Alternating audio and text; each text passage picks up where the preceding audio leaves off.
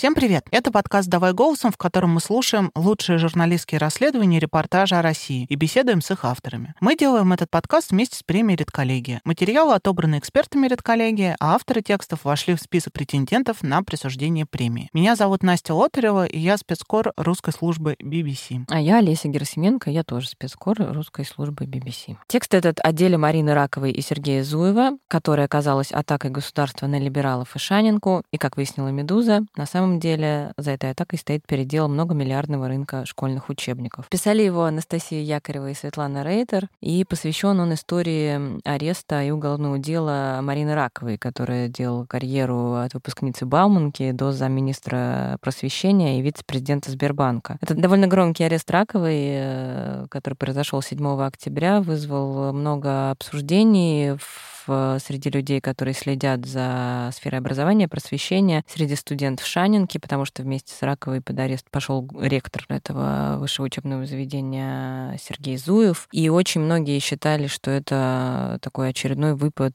тяжелой государственной машины против свободолюбивых людей. Но оказалось все не совсем так. Оказалось Э, что в деле замешаны деньги и совсем-совсем немалые, но не обошлось и без Ротенбергов в виде тяжелой государственной машины, и не без визионерства Раковой, которая, как нам говорится в тексте, мечтает о новом цифровизованном образовании в России. То есть учебники не на бумаге, а в цифре. И я просто как человек, который любит замшелые исторические сюжеты, хочу напомнить, что в некоторые времена, а именно лет, по-моему, 20 уже назад, руководители Депобра Любовь Кезину в нее просто натурально выстрелили картечью из духового ружья. И это связывали тоже с переделком рынка учебников, потому что, если вы задумаетесь, э, это не самая очевидная штука, но это рынок просто золотой, потому что в каждой, не знаю, отдаленной деревни и миллионы школьников э, должны учиться по бумажным учебникам, которые рекомендованы Минобразования. То, что шло довольно медленно, и чему издательство, в частности, тут это издательство просвещения, огромный гигантский монстр, который занимается изданием учебников и подмял это все под себя, успешно противились, противиться этому не так успешно, потому что у нас теперь везде, как вы все и сами полагаю, теперь знаете, я вот точно знаю, это очень тяжко. А так как у нас кругом Zoom, Google Teams там и так далее, электронные дневники, следующий логичный шаг, на самом деле, это электронные учебники. Бумагу печатать не надо, а многомиллиардные подряды получать не надо. Возможно, дело Марины Раковой связано именно с этим, но я предлагаю вам послушать текст Светланы Рейтер и Анастасии Якоревой, и потом мы его обсудим с одним из авторов этого текста. Его прочитает Алевтина Пугач.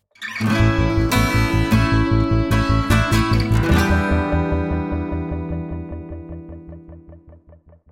конце августа на заседании Президиума Госсовета Российской Федерации министр просвещения Сергей Кравцов отчитывался перед президентом Владимиром Путиным. Он рассказывал о строительстве новых школ, об организации горячего питания для школьников и заодно похвастался строительством новых детских технопарков, кванториумов. Уже создано 135 кванториумов. К 2024 году будут действовать более 400 технопарков пообещал министр. А всего через месяц Марину Ракову, автора этого проекта, которая курировала строительство центров по всей стране, обвинили в мошенничестве с госконтрактами на 50 миллионов рублей. Правда, не в связи с детскими технопарками. На тот момент Ракова больше не работала в Министерстве просвещения и не занималась кванториумами. Она была вице-президентом Сбера, и там у нее были еще более масштабные идеи и задачи она занималась цифровой платформой для российских школ, чем в том числе поставила под угрозу бизнес-компании, приносящие ее владельцам более 30 миллиардов рублей выручки в год.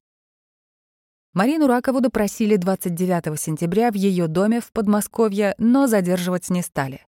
Она собрала вещи, выключила телефон и скрылась.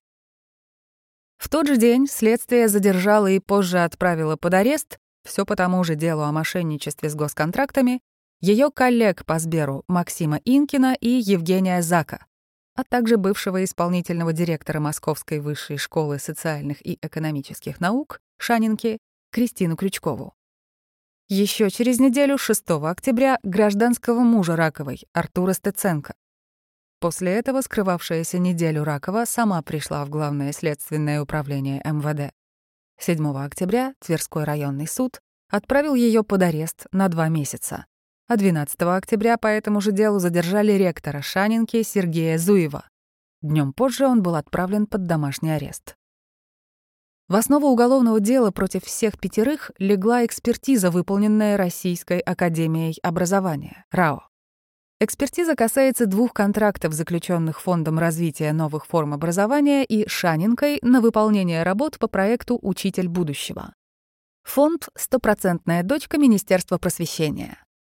Марина Ракова была его директором до 2018 года и как раз через этот фонд занималась кванториумами и другими проектами. В своем заключении эксперты РАО пишут, что результаты выполненных по проекту «Учитель будущего» работ не соответствуют требованиям технического задания, а результаты в момент сдачи заказчику неприменимы на практике и в целом не могут использоваться по целевому назначению, писал Forbes, ознакомившийся с этой экспертизой. Авторы заключения, которое в деле называется «Справка исследования документов», это эксперты Центра экспертизы образования РАО, которые занимаются экспертизой учебников. Бывший замдиректора МИСИС Алексей Ганеев, глава организации «Профессионалы в сфере образовательных инноваций» Наталья Булаева и член-корреспондент Международной академии наук педагогического образования Вера Чечелева. Эксперты пишут, что в выполненных работах не везде есть ссылки на научные источники. Отсутствует практикоориентируемость а при описании эффективных методик отсутствуют критерии этой эффективности. Также, согласно первому договору, Шанинка должна была провести обучение 100 педагогов из 11 разных регионов России. Однако эксперты отмечают, что в документах университета не указано, из каких регионов были слушатели Шанинской программы. А значит, документы университета не позволяют подтвердить выполнение требований договора, пишет русская служба BBC. При этом никто не оспаривает, что работы были выполнены, добавил собеседник, знакомый с материалами дела. Однако всем пятерым вменяют хищение 21 миллиона рублей, всей суммы, которую фонд успел перечислить Шанинке. После того, как Марина Ракова ушла с поста руководителя фонда, новое руководство расторгло этот контракт. Заявление о мошенничестве написала как раз исполняющая обязанности директора Фонда развития новых форм образования Юлия Пономарёва но уже после того, как экспертизу заказала МВД. Кто и на каком основании заказал РАО экспертизу, следствие не раскрывает. В свою очередь, Пономарёва просто согласилась с ее выводами. При этом Российскую академию образования с июня этого года возглавляет Ольга Васильева, бывший министр просвещения и бывшая начальница Раковой. Ужасно неприятная в общении, но делает много полезного. Сумасшедшая. Никого не слушает, но делает дело. Так Марину Ракову характеризуют люди, работавшие с ней на разных проектах. Отношения Раковой и Васильевой сразу не сложились, рассказывает собеседник, близкий к Министерству просвещения. Ракову фактически навязали Васильевой, говорит он. Источник в агентстве стратегических инициатив, в котором Марина Ракова начинала свой проект кванториумов, рассказал, что Ракова пользовалась поддержкой на самых разных уровнях, от первого вице-премьера Андрея Белоусова, который в свое время создал ОСИ, до сотрудников администрации президента. Ракова была независима и автономна. У нее были свои взгляды, которые собеседник называет прогрессивными и часто противоположными взглядам Васильевой. Это выливалось в прямые конфликты. Сотрудники министерства рассказывали, что Васильева могла кричать ей «Я тебя уничтожу» прямо в коридоре, рассказывает собеседник, близкий к Министерству просвещения. Ракова не боялась конфликтовать и с самой важной на тот момент для Министерства просвещения структурой — издательством просвещения, интересы которого отстаивала министр Васильева. С 2013 по 2017 год более чем 20% издательства владел миллиардер, друг президента Владимира Путина Аркадий Ротенберг. Изначально издательство принадлежало петербургским бизнесменам Владимиру Узуну и Олегу Ткачу, ставшему в начале 2000-х сенатором. Узун продолжает возглавлять Совет директоров просвещения. Но нынешняя структура владения компанией не раскрывается. Ольга Васильева начинала работать министром образования и науки еще в 2016 году. И хотя все ждали, что в 2018-м она уйдет из правительства, она сумела остаться. В мае 2018-го Путин разделил министерство на две части — Министерство науки и Министерство просвещения. Первому передали вузы и научные организации, за вторым оставили общее и среднее образование. Васильева стала министром просвещения по одной из версий именно благодаря лоббизму издательству просвещения. До этого у издательства была самая большая, но еще не монопольная доля на рынке школьных учебников. Оно также поставляло оборудование для школ и даже начало заниматься их строительством. Васильева превратила просвещение почти в полную монополию. До этого рынок госзаказа на школьные учебники объемом в десятки миллиардов рублей делили просвещение и издательская группа «Эксмо АСТ». Точнее, его дочерняя структура «Российский учебник». Профильное министерство регулировало рынок при помощи перечня рекомендованных учебников. Школы могут тратить бюджетные деньги только на те учебники, которые есть в списке. Став министром, Васильева выкинула из перечня на основании экспертиз все той же РАО почти все издания российского учебника, продажи которого рухнули на четверть, говорит владелец группы «Эксмо АСТ» Олег Новиков. Вдобавок ко всему, просвещение подало к российскому учебнику иск на 3,7 миллиарда за использование товарного знака федеральных государственных образовательных стандартов. В итоге, заявив об отсутствии понимания правил и последовательности деятельности Минпросвещения, Новиков продал российский учебник.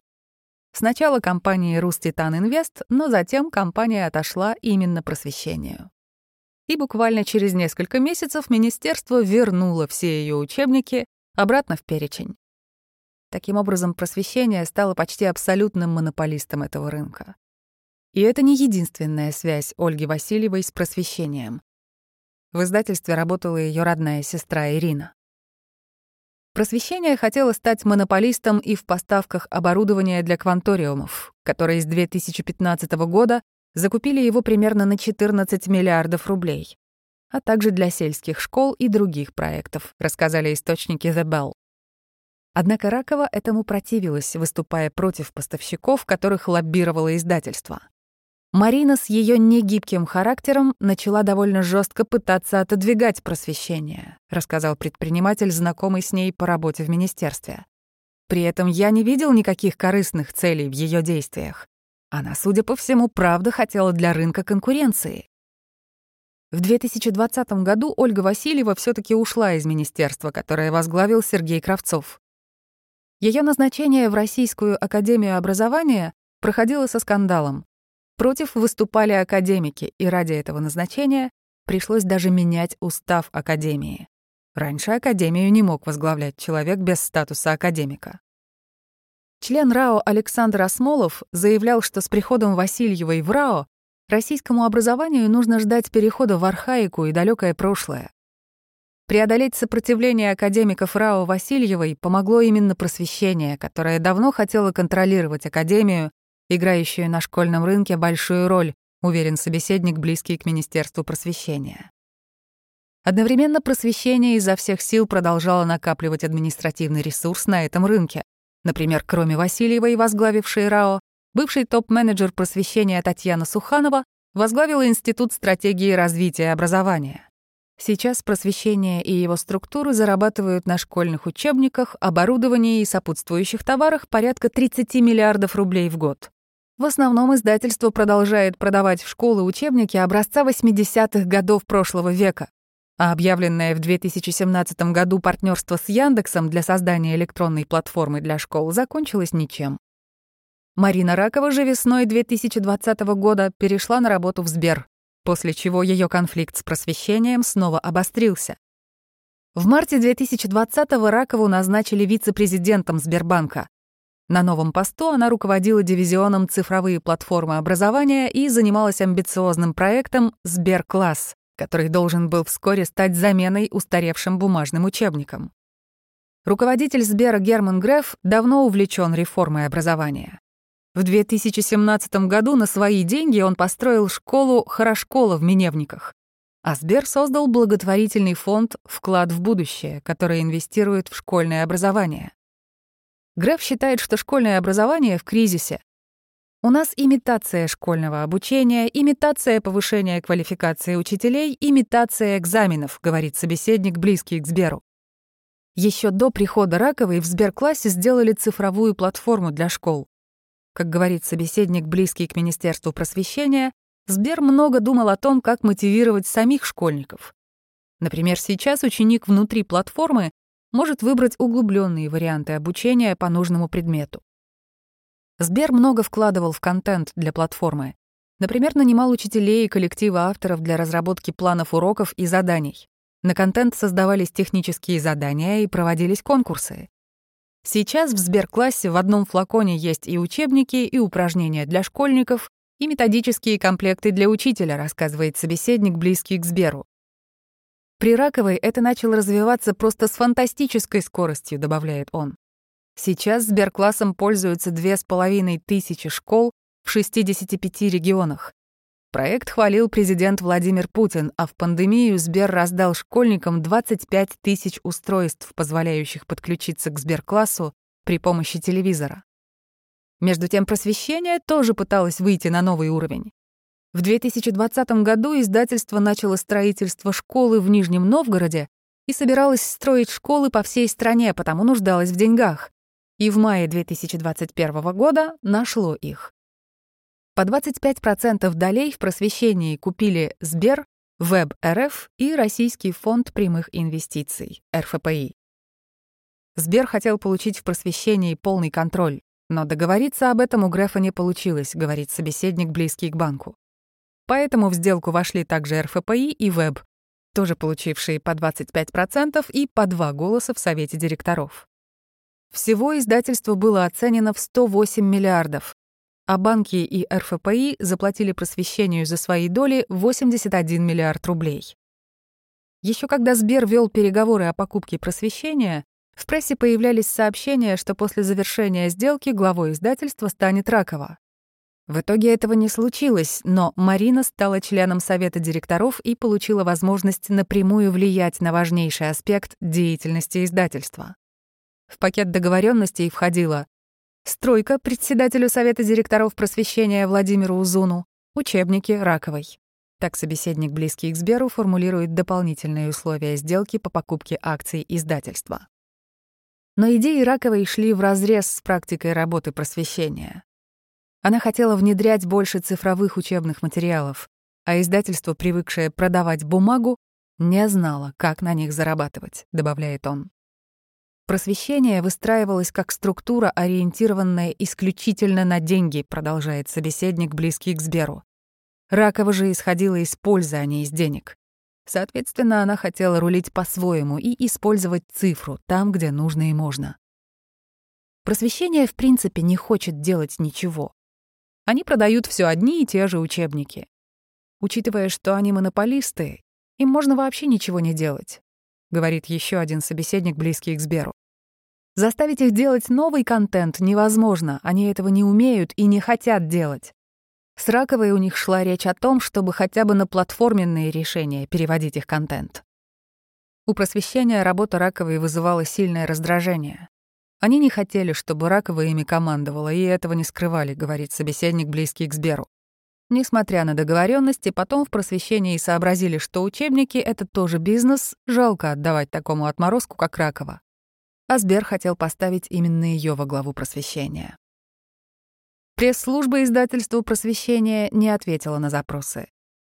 В ближайшей перспективе то, что делала Ракова, ставило под вопрос нынешний главный бизнес просвещения на школьных учебниках. Сходятся во мнении сразу три собеседника. Издательство каждый год зарабатывало порядка 10 миллиардов рублей на госконтрактах на школьные учебники. Каждый год одни и те же. Сберкласс же бесплатно поставлял школам свою систему и собирался наполнять ее собственным цифровым контентом. Пандемия только усилила позиции Сберкласса. В пандемию многие предлагали свои варианты для школ, но стало понятно, что мы больше готовы, и понятно, что кого-то это напугало. Это вызывало шквал давления на Сбер и первые лица банка, говорит собеседник, близкий к Сберу. Греф при этом не собирался останавливаться на цифровой платформе в ее нынешнем виде. План был в том, чтобы расширить платформу Сберкласс до мега-цифрового учебника, говорит собеседник, близкий к Сберу. В декабре 2020 года председатель правительства Михаил Мишустин подписал постановление о внедрении в школах цифровой образовательной среды. А Сберкласс должен был стать одним из одобренных цифровых издателей. Наряду с тем же просвещением, но с гораздо более сильными позициями. Шаги к переходу на цифровую образовательную платформу государство делало все более активно. В августе Минпросвещения утвердило критерии экспертизы цифрового образовательного контента. Тогда же, после заседания Госсовета, Путин подписал указ об использовании в школах государственных цифровых образовательных ресурсов с 2023 года. Собеседники, близкие к Сберу и Министерству просвещения, сходятся в том, что Ракова мешала просвещению и своими визионерскими идеями о цифровом будущем школьного образования, и проектами, которыми занималась в Сбере, и сложным характером. Сошлось многое — конфликт с Васильевой, Расхождение и конкуренция Сберкласса с просвещением. Думаю, Шанинку решили за компанию туда добавить, которая тоже Васильевой, очевидно, не нравилась. Почему бы и нет, рассуждает один из собеседников. 6 октября Ракова уволили из Сбера. Вместо нее исполняющая обязанности директора дивизиона «Цифровые платформы образования» назначена Наталья Журавлева. Сейчас до конца непонятно, что будет со Сберклассом, будет ли проект развиваться так же активно. — говорит собеседник, близкий к Сберу. Скажем так, поступают некоторые сигналы, что он будет замедляться. Через несколько дней собеседник добавил, что из-за Сберкласса появилось очень сильное давление на руководство, не уточнив, в чем оно выражается. Марина Николаевна Ракова претендовала на то, чтобы начать менять систему образования в стране, говорит собеседник, близкий к Сберу. Издательству-монополисту вряд ли выгодно отдать владение контентом кому-то, сделать учебные материалы доступными и бесплатными для всех детей страны. А владельцам издательства что делать? Разойтись по домам?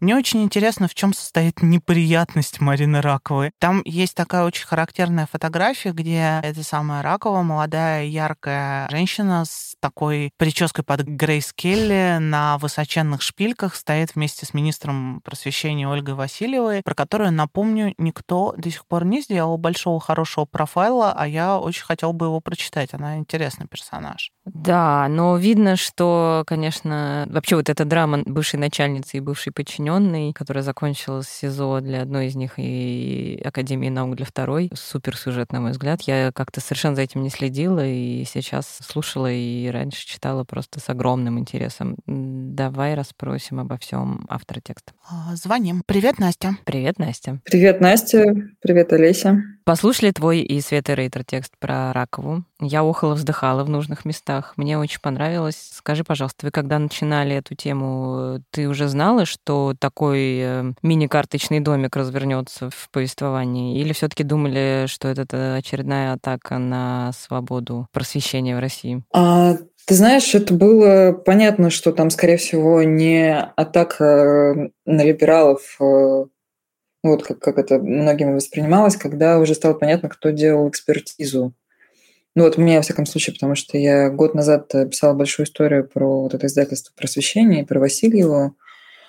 А, и вот уже с момента ареста Раковой, когда еще э, ну, еще не была арестована, мои собеседники по той теме говорили, что здесь не обошлось без издательства этого. И дело не в Зуеве, условно, про которого все бесконечно как раз писали, и в первую очередь, ну, то есть, условно, наезд в первую очередь не на Шанинку. Да, ну, потому что это на самом деле было бы как-то странно. И вот э, а, единственное, я последние два дня, э, после того, как мы выпустили этот текст, думала, а зачем вообще они начали тянуть туда Зуева? Ну вот да, там есть одна фраза в проброс, что а почему бы из-за одной не Шанинку не, не, не похоронить, но она мало что объясняет, конечно. Потому что все таки вот если бы они ограничились вот этими пятью людьми, Раковой, двумя ее сотрудниками, Крючковой из Шанинки и гражданским мужем Раковой из Стеценко, то, наверное, такого шума бы не поднялось, не было бы такого понимания по всей этой истории. Вот, мы как раз со Светой обсуждали вот сегодня, зачем он Зуев, и как-то мы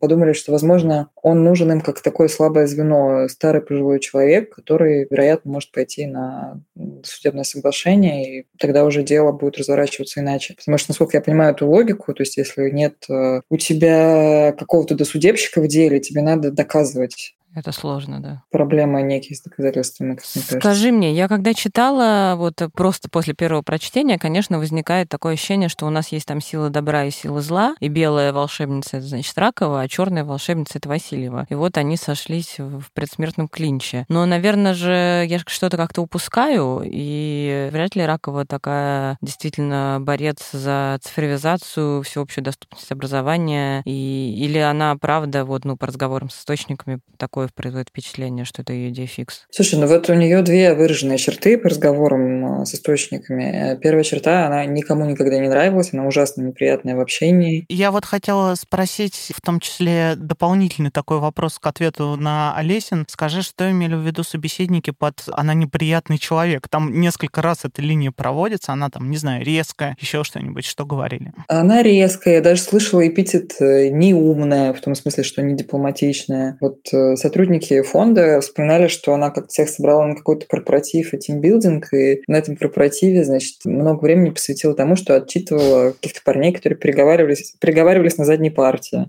например. Ну да, действительно, не очень приятный человек. Очень такая своеобразная. Но при этом у нее реально были вот в команде люди, которые там очень ей верили, потому что она, э, ну вот те, кто работал в этом фонде, они говорили, что там было такое ощущение, что мы действительно что-то очень быстро, очень хорошее, очень осмысленное делаем. Ну, я тут скорее даже про денежные интересы. Там очень хорошо в тексте прописаны интересы денежные и политические Васильевой. Но ради чего Ракова все это дело, кроме вот действительно ее веры, да, в, в какую-то вот в этот вид образования и там в, в в будущее с роботами. Меньше понятно. Бы- были у нее какие-то резоны из-за денег или из-за должностей? Вот ее гражданского мужа Артура Стеценко, его же обвиняют в том, что он, значит, эффективно был трудоустроен своей гражданской супругой в этот фонд и получил незаконно 9 миллионов рублей. Угу. Вот э, так можно, наверное, тебе ответить. Ну да, но просто на фоне цифр, которые там называются в связи с создательством просвещения, цифры 9 миллионов рублей и даже это 20 миллионов рублей, которые Зуеву да, меняются, они, конечно, ну, меркнут просто. Но другой вопрос, действительно ли это было эффективное труд трудоустройство, наверное, как- угу. как-то мы увидим какие-то попытки это доказать. Тут еще можно посмотреть на то, что пишет Белл э, в связи с этим, э, с этими закупками и всем прочим, что она не производила впечатлений человек, который сильно заботится о своем кармане на тех, с кем она работала. Ну, то есть, действительно, такая визионер, немножко такая грефовская школа полной технократичности и как раз увлечение идеями образования. Насколько все знают, Герман Греф этим и был, остается крайне увлечен. И, видимо, люди близкие к нему тоже. Да, ты знаешь, еще в фонде, как говорят, там были, в принципе, высокие зарплаты, и вот это вот э, помещение, где они сидели, то есть видно было, что, ну, как сотрудники рассказывают, там денег не жалели на фонд, то есть там были там большие красивые мониторы, большие кресла, то есть они говорят, ну, мы вот эту вот субсидию, там, каждый год выделяли субсидию, и бизнес э, какие-то деньги давал, то есть мы ну, видели прям вот наглядно эти суммы, вот, если там какого-то сотрудника не хватало, что-то, ну, это довольно быстро решалось, и прям чувствовалось, что люди заинтересованы это решить. А потом Ракова ушла из этого фонда, и там а, воцарилось какое-то новое руководство, которое ну, порезало зарплаты, а, ушло много людей оттуда, и, в общем, у них какие-то направления позакрывались, и все там начало как-то вязнуть вот в этой обычной э, министерской бюрократии. А она сама вину признает? Нет, она не признает э, вину. Вот. Я так понимаю, что там сейчас вот все эти пять человек, они не признают свою вину. А что-то известно о ее, ну, то есть тоже довольно драматичное, наверное, решение через неделю беглой свободы, да, пойти и самой прийти. Куда она в ГСУ пришла, да? Да, она пришла в ГСУ МВД. Ну, слушай, знаешь, как про это рассказывают, ну, то есть э, она пропала, там начали арестовывать ее сотрудников, вот арестовали Максима Инкина и Евгения Зака, и вот спустя две, кажется, недели арестовали ее гражданского мужа. И вот когда арестовали ее гражданского мужа, она пришла сама сдаваться в ГСУ МВД. Вот. Драма. Выглядело это красиво. Я знаю, что нормальный журналист не может, конечно, предполагать, но давай попробуем предположить. Есть вообще шансы у нее отбиться и выйти? Слушай, ты знаешь, я вот как раз у нас вышел текст, и я думала про это дело, ну, как-то в сравнении с другими делами, в сравнении с седьмой студией и в сравнении, кстати, вот с делом Фургала. Сравнивали это все с седьмой студией, но там вот было это отличие, что в седьмой студии была досудебщица, бухгалтер Масляева. Тут э, пока досудебных э, соглашений нет. И что хорошо для раковой как мал... раз, да? Да, не знаю, вроде это маловероятно, мне кажется, что они появятся, ну, потому что Зуев все таки такой... Ну, принципиальный человек. Ну, да. Вот, например, дело Сергея Фургала, за которым мы следим, там несколько человек сидят в СИЗО, а, тоже они не признают вину, там нет досудебщиков, но у них уже два года длится это уголовное дело, которое, видимо, развалится, судя по тому, что сейчас о нем известно. А, но ему начали решить новое а, уже не уголовку, а экономику. Ну, то есть Но тоже за 90-е такая... же, да? Ну нет, там уже за завод, за... Ну там мош... мошенничество, все вот это вот, что обычно губернаторам любят вменять. Вот. Ну, то есть вот тоже ситуация. Нет досудебщиков, два года их мурыжат в СИЗО. Ну, вот не знаю, как сейчас следствие будет выходить из этой ситуации. А, ну, хорошо, а вот возвращаясь к сберклассу и вообще к идее цифрового образования, а что мы теперь вот э, потеряли Ракову, которую все называют визионеркой, которая там атомным двигателем всей этой идеи. А что теперь вообще с проектом, и можно ли им будет пользоваться школьникам, которыми пользовались? Непонятно. То есть говорят, да, что фонд сейчас в подвешенном состоянии. Оттуда такие какие-то противоречивые сигналы сигналы доносятся. То есть, э, вот с одной стороны, Ракова там действительно это все очень хорошую скорость этому всему придавала. Неизвестно, будет ли так э, работать без нее, но возможно. Почему нет? Вот. С другой стороны, люди изнутри проекта сейчас пишут какие-то ну, такие тоже встревоженные сообщения, что до нас вот доходят слухи, что такое давление на руководство, что, значит, надо как-то тормозить, это все не будет так здорово развиваться. Ну, я думаю, что мы увидим это. А Греф не высказывался? Он, э, он же уволил Ракову, вот. но он не уволил вот этих двоих, э, Зака и Инкина они по-прежнему сотрудники. Ну вот, кстати, смешно совпало. У нас вышла в понедельник заметка, а во вторник вот Греф ходил к Путину докладывать про успехи. Не знаю, как это все у чиновников устроено. То есть... Это закрытое, да, было мероприятие? Ну, там были какие-то протокольные снимки, там протокольные новости. Ну. Я имею в виду тет-а-тет, э, не, не, не круглый стол, там не, не заседание. Ну, я думаю, они в любом случае как-то общаются, угу. если уж встречаются. Будем наблюдать. Спасибо большое тебе за статью. Спасибо большое, Настя. Очень интересный текст. Давно не читала читала живой текст про довольно-таки изначально кажущийся скучным предмет. Да, увлекательная история. Да, спасибо. Спасибо. Спасибо. Пока-пока.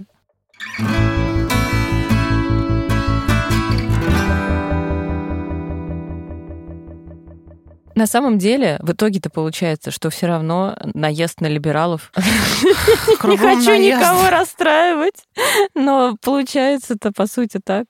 Мы записываем этот подкаст в день, когда Зуева выдернули на насильственное медосвидетельствование. Могли ли его госпитализировать, а ему на минуточку стентирование, по-моему, сделали не далее, как вчера. И это действительно довольно нездорового и очень профессионального при любом, в любом случае. Человека мучают буквально который уже день, и дело выглядит довольно прискорбно. Ракова тоже находится в СИЗО. Ну вот Настя считает, что сложно будет доказывать э, прокуратуре виновность пятерых, всех пятерых, потому что до сих пор нету сделки со следствием ни одного из них. И, как мы видим, сделку со следствием действительно хотят, видимо, присудить вынудить пойти на нее именно Зуева. И что-то пока он держится. Ну, дай бог ему здоровья, опять же, в любом случае. А с вами был подкаст «Давай голосом» совместно с премией «Редколлегия». Слушайте нас на всех подкаст-площадках, ставьте лайки, пишите комментарии, критические тоже, нам очень интересно. Пока.